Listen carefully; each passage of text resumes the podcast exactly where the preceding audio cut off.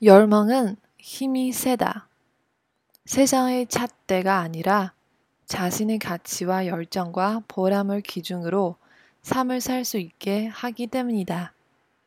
매 순간 가장 합리적으로 최적화된 의사결정이 모인다고 해서 궁극적으로 가장 합리적인 결과가 나오는 것은 아니다. 바로 열망의 힘 때문이다.